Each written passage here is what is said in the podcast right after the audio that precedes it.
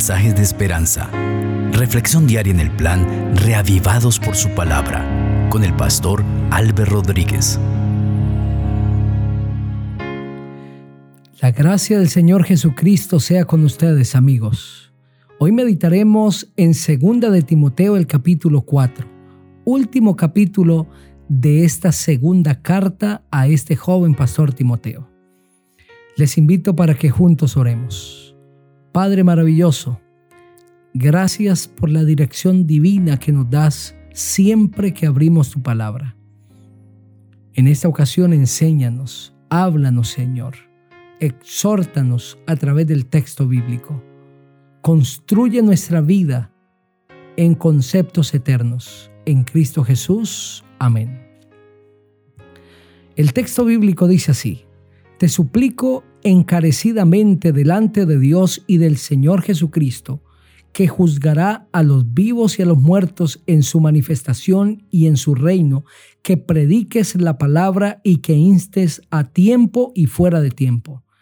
Redarguye, reprende, exhorta con toda paciencia y doctrina, pues vendrá tiempo cuando no soportarán la sana doctrina, sino que teniendo comezón de oír, se amontonarán maestros conforme a sus propias pasiones, y apartarán de la verdad el oído y se volverán a fábulas.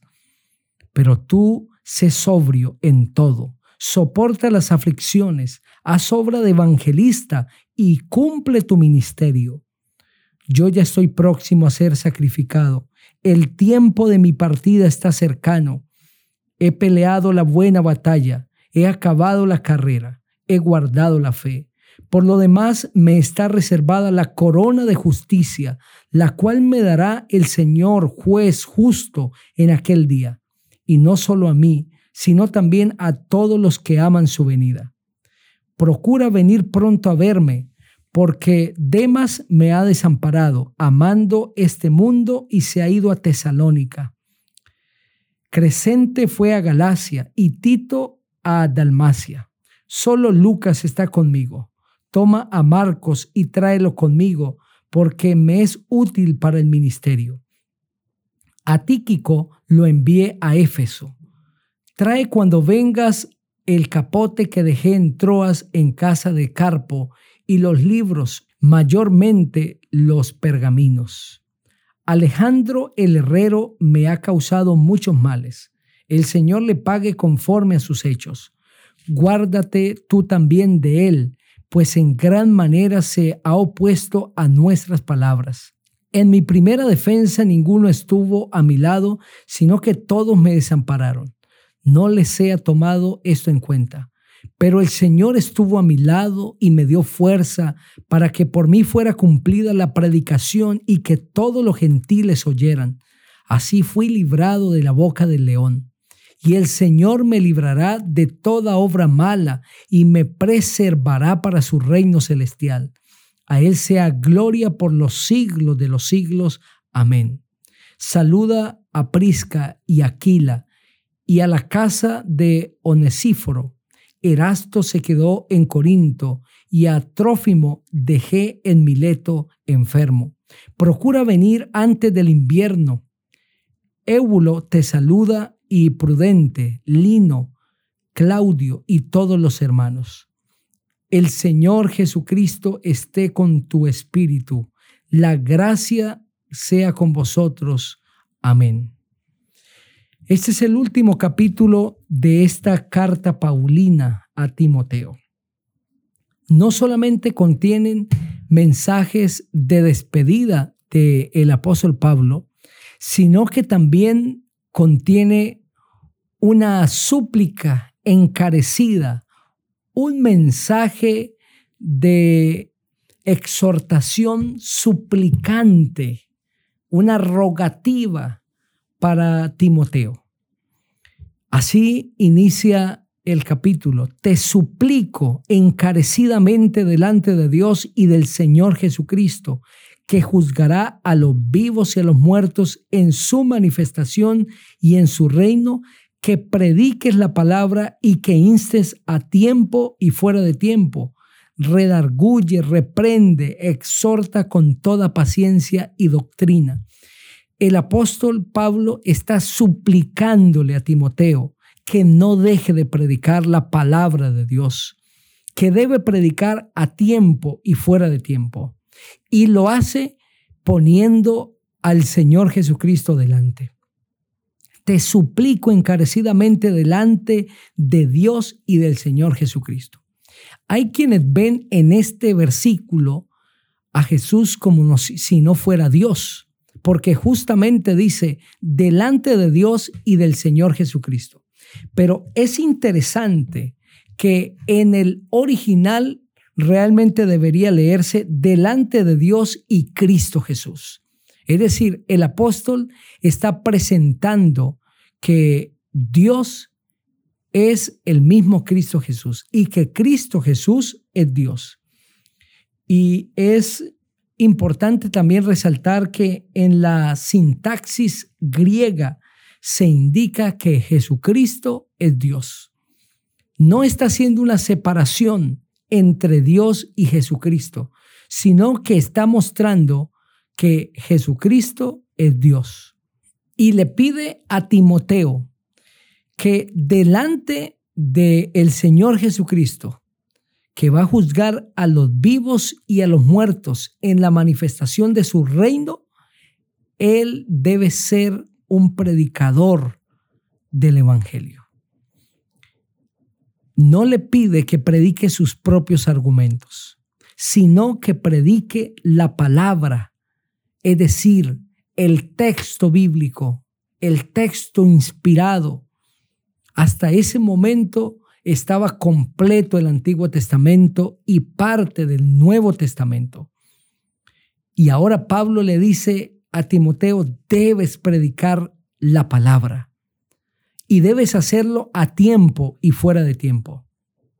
Dios no le ha comisionado a los seres humanos predicar en nombre de Dios sus propios argumentos, su propia interpretación de la Biblia, sino que el Señor nos ha encomendado la predicación de la palabra, la verdad, el texto bíblico, el comunicar la verdad. Debemos comprender que el método de Cristo de comunicar la verdad constituye el modelo para todo cristiano. El cristiano que no comunica la verdad de la palabra de Dios realmente no es cristiano. El Señor nos invita a no malgastar nuestro tiempo en discusiones y en falsas teorías o refutando conceptos falsos sino que el Señor Jesucristo nos enseñó por su ejemplo a presentar la verdad. La verdad no necesita ser defendida, sino que ella se presenta sola, ella se defiende sola. Los predicadores, los ministros de Dios deben comprender que sus mensajes, que sus predicaciones no deben incluir tradiciones y opiniones humanas. Solamente su mensaje debe estar basado en la palabra de Dios, que es eficaz y poderosa, que es la única palabra que puede satisfacer todas las necesidades del ser humano y darle el poder al pecador para vencer podríamos caer en la tentación de compartir relatos agradables que solamente atraen la atención, que mueven a la gente a la risa, que les hace sentir muy cómodos. Pero el mensaje del Señor es a presentar su palabra como ha sido escrita, a presentar las verdades bíblicas, porque lo único que le dará el poder al hombre de vencer y le mostrará el camino de la salvación es la palabra de Dios. El Espíritu Santo cooperará con los esfuerzos del predicador que únicamente comunica la verdad. El predicador es un heraldo de Dios y solamente debe comunicar la verdad que está escrita en la palabra del Señor, pues de lo contrario será un impostor.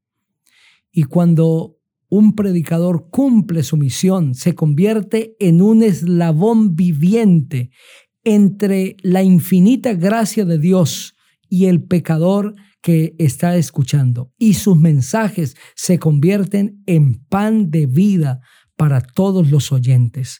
Sus sermones serán de tal naturaleza que sus oyentes no solamente quedarán complacidos con la presentación, sino que serán constreñidos a abandonar el pecado y aceptar el camino de la salvación y el poder de esa palabra presentada transformará la vida de los oyentes. Queridos predicadores, Dios no nos ha llamado a presentar nuestros argumentos, sino a presentar la pura verdad de su palabra. ¿Por qué hay tanto engaño en el mundo?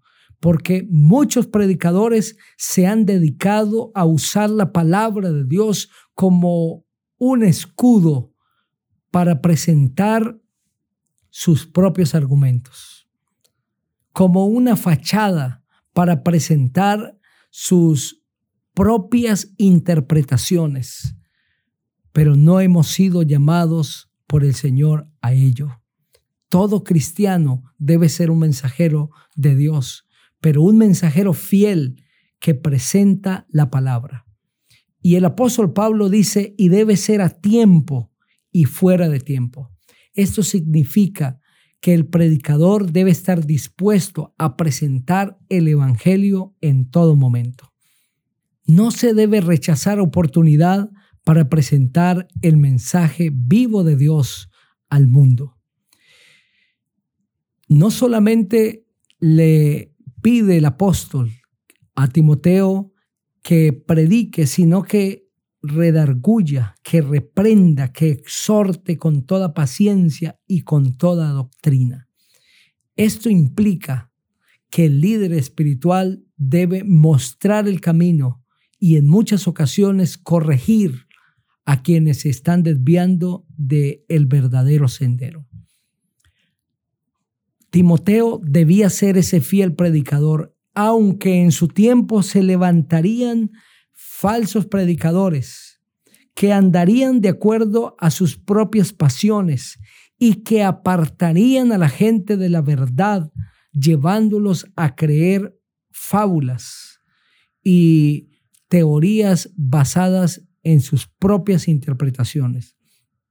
Pero ante esto, Timoteo debía ser un fiel predicador, aunque esa predicación lo llevara a soportar aflicciones. El apóstol Pablo le presenta a Timoteo el ejemplo de su propia vida como un fiel predicador que ha sufrido por causa del Evangelio y que está a punto de morir por mantenerse fiel a Cristo. Por eso dice, y yo ya estoy próximo a ser sacrificado. El tiempo de mi partida está cercano. He peleado la buena batalla, he acabado la carrera, he guardado la fe. Por lo demás me está reservada la corona de justicia, la cual me dará el Señor juez justo en aquel día, y no solo a mí, sino también a todos los que aman su venida. Qué experiencia maravillosa del apóstol. Había caminado con Dios, se había entregado por completo a la predicación del Evangelio y a pesar de todos los intentos del enemigo por detenerlo, se había mantenido caminando y había avanzado. Nunca había retrocedido. Y ahora, cuando estaba a punto de morir, encarcelado en Roma, habiendo sido ya sentenciado y estando a la espera del día de su muerte, Pablo dice no solamente estoy próximo para ser sacrificado, sino que estoy seguro que he peleado la buena batalla, he acabado la carrera y he guardado la fe. En otras palabras, este es un mensaje de la convicción del deber cumplido. He cumplido la misión que Dios me entregó. Y por haber sido fiel, estoy seguro que me está reservada la corona de justicia, la cual me dará el Señor juez justo en aquel día, y no solo a mí, sino también a todos los que aman su venida. Querido amigo, si tú haces tu trabajo fiel delante de Dios, si siendo un instrumento en las manos del Señor no te dejas vencer por las circunstancias, no te dejas detener por el enemigo, sino que predicas a Cristo y eres fiel al Señor, ten la seguridad que el Señor te reservará la corona de la vida eterna. El Señor Jesús lo dijo a través de Juan en Apocalipsis 2.10, la última parte, sé fiel hasta la muerte y te daré la corona de la vida. Amigo, sé fiel hasta la muerte. Querido hermano, sé fiel, porque Dios tiene reservada para ti la corona de la vida eterna. Escucha las palabras del Señor Jesucristo. El que persevere hasta el fin, este será salvo. Persevera en el nombre de Jesús. No te rindas, sigue caminando. Sigue con tus ojos puestos en el reino de los cielos que es nuestra meta y pronto seremos coronados con la corona de la vida eterna. Te invito para que juntos oremos. Padre maravilloso, gracias por este mensaje alentador. No solamente así se cierra la segunda carta a Timoteo, sino que así también se cierra nuestra vida en fidelidad y con la esperanza de la corona de la vida eterna. En el nombre del Señor Jesucristo. Amén. Dios te bendiga.